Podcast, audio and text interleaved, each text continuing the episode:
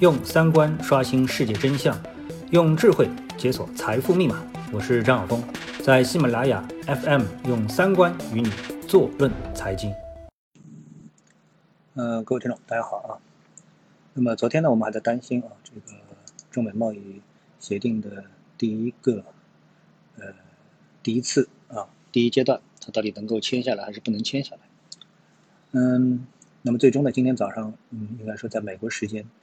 是非常顺利的，比较顺利的就把这个给签下来了，啊，那么这个呢不算出人意料，啊，呃，那么在这之前，我们看到其实，呃，美国人应该说还是比较努力的，啊，呃，施加给中国施加了很多的这个压力，啊，几方面的压力，同时呢，也给出了一些好处，比如说把中国从，呃，汇率操纵这个名单上面去除了。啊。呃，这个应该说啊，胡萝卜加大棒都有，目的呢就是促成中国尽快的把这个协议签下来。那么从这点上来说，呃，我觉得美国人还是比较认真的啊。好了，这个方向呢我们就不扯下去了啊，扯扯远了，大家可能就迷糊了。今天我到底想说什么？那么我想从一个更大的背景上来谈，就是这个中美贸易协定啊，它到底是个什么东西啊？我个人的理解啊，我个人的理解。嗯，从这里说起吧。啊，我曾经看过呃一些这个科幻小说啊，有一部美国的科幻小说，那么它的它总共有四部啊。它的第一部呢，呃，拍成过电影，可能有的人会有印象，叫《高德的游戏》啊。那么《高德的游戏》呢，它谈的是呃高德啊和那个虫虫啊这个虫人啊这样的一种外星生物之间大家的一场战争。啊非常纯的一种科幻小说。事实上呢，呃，这个高德系列啊，它分为四部，啊，分为四部。那么第一部呢，就谈的是人类跟虫族之间的一个战争，啊。第二部呢，那谈的呢，哎，这个虫族啊被消灭了，啊。那之后呢，啊，这个虫族女王她的复活的一个故事，啊，大致啊，大致我没有仔细看。那第三部呢，呃，可能说的是这个，呃。高德他有一个姐姐，有一个哥哥，啊，也是非常的高智商。然后呢，他们在整个的人类社会当中取得了非常高的一个地位，这样的一个故事啊，反映的是不同的场景。那么到了第四部，第四部的时候呢，那个高德呢，呃，他实际上呢，就是类似于我们说啊，这个被冰冻了，啊，时不时的啊被冰冻了，然后呢做星际旅行。那整个的故事呢，已经是到了一千年还是三千年之后了，啊，整个的这个呃宇宙呢，呃的故事已经延续了很久了，但是它的背景并没有发生太明显的一个呃变化，啊，整个的科技并没有发生太多的进步，就是在科技进步这方面，在这一千多年甚至三千多年的历史上中，并没有发生什么变化。但这时候呢，哎，呃，它这个故事是什么呢？就是出现了，啊，他们发现了。一个有智慧生命的星球，那么这个智慧生命的这个星球呢，它比较落后，啊，比较落后，非常的落后，啊，那么它们的形态当然跟人也不一样啊，跟我们的这个所谓地球人也是不一样啊，等等，啊，但是它的核心是什么？它的核心啊，它不是输出战争，比如说你发现一个比自己低等的星球啊，它的科技啊等等各方面都不如自己。啊，为什么呢？这个星球它有一个致命的缺点，就是它隔多少年就会出现一次啊，类似于冰河期的这么的一个概念。那所有的这个星球上的智慧生命，它们全部会会进入到啊这个呃冬眠状态。那么这个时候，整个的星球对外就是不设防的，因为都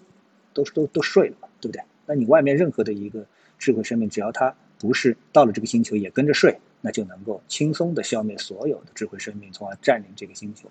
啊，是这样一个一个基础。但是呢，啊，我们说地球人所代表的啊这样的一支力量，那么看到这个星球的时候呢，他们不是要去干这么一件事情，啊，不是去干这么一件事，而是什么呢？而是要去帮助这个星球去发展，啊，让这个星球呢，呃，能够提供我们说工业，就尽快的进入到工业社会。能够提供工业社会所能够提供的这样的一种呃工业生产的一个基础，帮助这支啊当时遭到了一支意外的这个地球人队伍呢能够重返地球啊，是这样一个故事。那么他们怎么会发生意外的呢？是因为和另外一只啊另外一个外星生物发生了冲突。那么另外一对外星生物，他们的理念是什么呢？他们的理念是占领啊，这个占有、侵略。而地球人的理念是什么呢？是接触，然后呢跟你做贸易啊，大家互补做贸易。所以当时我看了这个小说之后啊，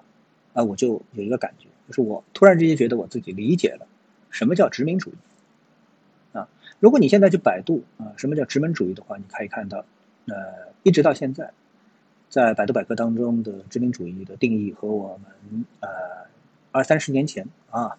这个读的中国历史教科书里面，它的这样的一个定义还是没有任何的一个区别，啊，它还是非常非常的负面，非常的贬义。但是你始终会觉得，哎，这个殖民主义为什么我们啊看到了很多的侵略、占有、掠夺啊等等，但是，哎，这个我们说英联邦啊，所谓的日不落帝国，它现在还能够跟它的过去的殖民国啊能够友好相处，继续维持一个英联邦。还经常能开一个英联邦运动会呢，啊，不知道大家知不知道有这么一件事情？除了啊这么多的世界杯、足球世界杯啊等等之类的啊奥运会之外，它还有一个英联邦运动会啊，全都是以前的，就是英国的殖民地，大家在一起啊，特别是像印度啊什么的，你看就知道为什么？因为殖民主义本质上它不是一个血腥侵略的这个过程啊，它是什么呢？它是一个啊，我们说。比较先进的国家啊，想和比较落后的国家做生意，输出它的贸易游戏规则的这么一个过程啊。因为我理解的殖民主义啊是这样的概念。如果说你接受了我这样的一个理解的时候，你再回过头再来看我们的中美贸易协定啊，这第一轮的这个签署，你就会发现，你就会发现整个的一个协议里面的措辞在干嘛？就是不停的在制定规则。那这件事情应该这样，在这个领域我们要这么做，在这个领域我们要这么做，在这个领域我们要这么做。所以呢，啊，如果你去看这里面的啊，比如说从序言开始，啊，序言开始啊，很多人听了可能会觉得我胡说八道啊，但是你听一听啊，这序言里面假设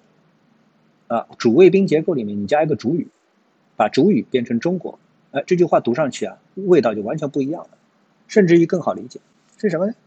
就是一件事情不是双方经过认可经过讨论之后，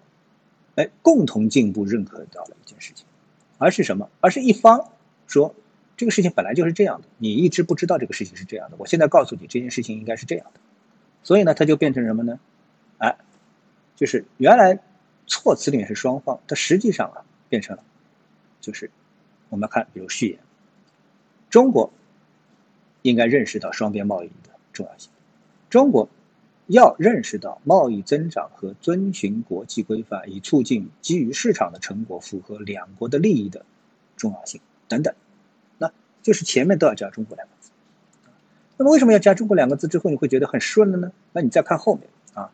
呃，它的第一部分，第一章谈的就是知识产权。知识产权里面它有一个很有意思的地方是什么呢？就是大部分的条款。啊，大部分的条款，它到最后都会加一句：“美国认为，美国现行的措施基于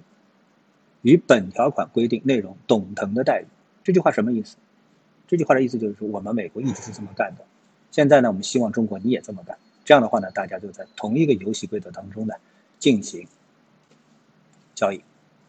所以它的目的，目的是为了贸易啊。然后整个的一个游戏规则的设定呢？就是重新的制定一个大家共同认定的、认可的，也就是原来就在操作的一个规则。现在呢，中国你跟我一起。好，这段话呢，可能很多人觉得会说，哎，非常的拗口啊，非常的拗口。但是在这一段，你仔细的我重新再说一遍，就是呃，以第一章知识产权为例啊，在细节上面。最后，大部分都加了这么一句话：美国确认美国现行措施，现行措施就是美国现在自己一直是这么干的啊，所以叫现行措施，给予与本条款规定内容同等的待遇。也就是说，将来中国你也要这么干，你这么干跟我现在怎么干才是对等的啊，大家是相同的，不能说你按你的游戏规则在做，我按我的游戏规则在做，这样的话大家这事儿就难做了啊。所以其实通篇啊，通篇呃，基本上可以说就是这么一个含义啊。